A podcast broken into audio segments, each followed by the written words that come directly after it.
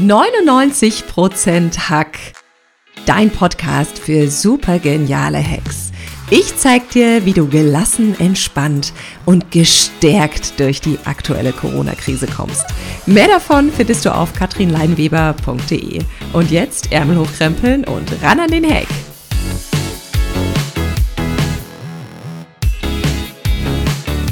Herzlich willkommen zum Podcast 99% Hack. Bei mir bekommst du super geniale Hacks, die dich stark und krisenfest durch die turbulente Zeit von Corona, Covid und Co. kommen lassen.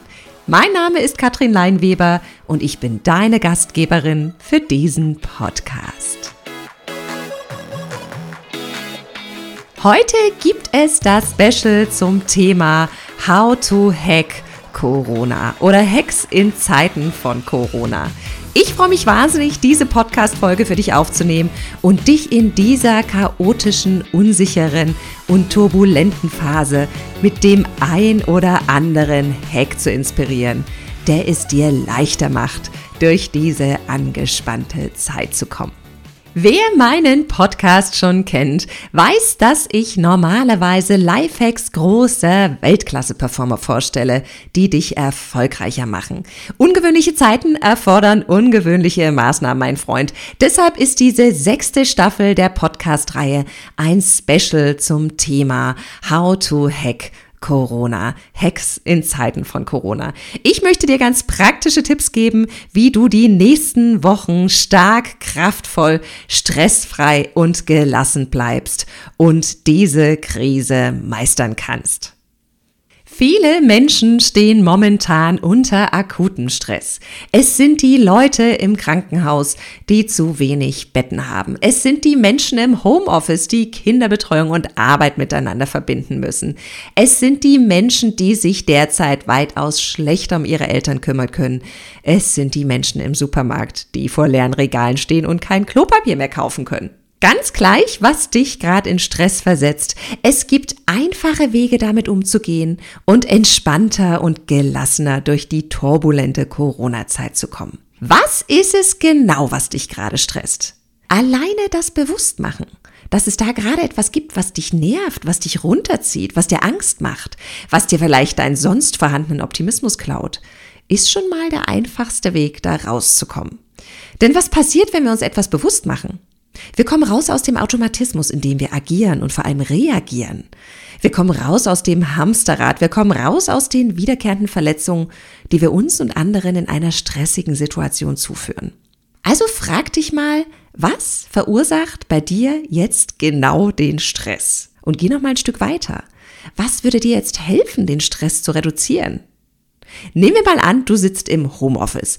Dein Partner tut es auch und ihr habt noch drei Kinder, die ihr neben eurer Arbeit betreuen müsst. Vielleicht stresst es dich einfach, das alles gleichzeitig machen zu müssen. Was würde dir in der Situation helfen? Vielleicht hilft eine klare Absprache mit deinem Partner. Zum Beispiel, ich arbeite von 6 bis 9, du von 9 bis 11, ich von 11 bis 13, wie auch immer das aussehen wird. Vielleicht hilft es, mit den Kindern den Tag etwas anders zu strukturieren, als sie es vielleicht vom Wochenende gewöhnt sind. Vielleicht hilft es bei deinem Arbeitgeber für Verständnis zu werben, dass unter der aktuellen Situation eine volle, umfängliche Leistung im Büro oder im Homeoffice nicht möglich ist, weil du deine Kinder noch betreust. Versuch dir Gedanken darüber zu machen, was dir jetzt in dieser akuten, stressigen Situation helfen könnte. Vielleicht stresst es dich aber auch gerade einkaufen zu gehen, dich an der Schlange an der Supermarktkasse anzustellen, an der dich jeder fragt, ob du auch wirklich anstehst, nur weil du zwei Meter Abstand halten willst. Was könnte hier helfen, um den Stress zu reduzieren? Vielleicht wäre es die Idee, nicht bei jedem Einkauf selbst rauszugehen, sondern die Nachbarin zu fragen, ob sie dir das eine oder andere mitbringen und vor die Tür stellen kann. Das könnte dir abwechselnd tun. Oder vielleicht ist die Idee hier auf einen Lieferservice umzusteigen. Vielleicht stresst es dich aber auch gerade, weil du dich um deine Eltern nicht zu so kümmern kannst, wie du es in dieser Phase wirklich tun würdest. Oder weil du allein zu Hause bist. Vielleicht schaffst du es, den Stress zu reduzieren, indem du einen Weg findest, mit der digitalen Technik mit deinen Eltern oder Freunden in Verbindung zu bleiben und anders zu kommunizieren als sonst. Ganz gleich, was bei dir aktuell gerade Stress verursacht. Mach es dir am Morgen zur Gewohnheit, dir zu überlegen, was dich an diesem Tag stressen könnte und wie du damit umgehen möchtest. Überleg dir viele verschiedene Handlungsmöglichkeiten, damit du sie parat hast, wenn die stressige Situation wirklich eintreten sollte. Denn was passiert unter Stress? Es verengt sich unser Blick auf die Dinge. Wir sind also im Tunnel, wir haben Scheuklappen auf und sehen nicht wirklich unsere ganzen Optionen. Und oft reagieren wir nicht so, wie wir es uns im Nachhinein gewünscht hätten oder wie wir es unter normalen Umständen tun würden. Mach es dir also gern morgens zur Routine zu antizipieren, was dich heute stressen könnte. Was wäre es, was dich heute aus deiner Balance bringt? Schreib es in dein Tagebuch, schreib es auf einen Zettel und überlege dir auch einen oder mehrere mögliche Wege, wie du dem Ganzen begegnen könntest. Vertrau darauf, dass du selbst die schlausten Antworten parat haben wirst. Wenn dir keine mögliche Antwort einfällt, keine Handlungsoption, wie du dem Stress begegnen kannst, hol dir Unterstützung, sprich's mit deinem Partner durch oder sprich mit einer vertrauten Person darüber. Finde mögliche Wege, mit deinem Stress umzugehen, indem du die Lösung der stressigen Situation schon vorwegnimmst. Damit weißt du, du bist vorbereitet, wenn es eng wird.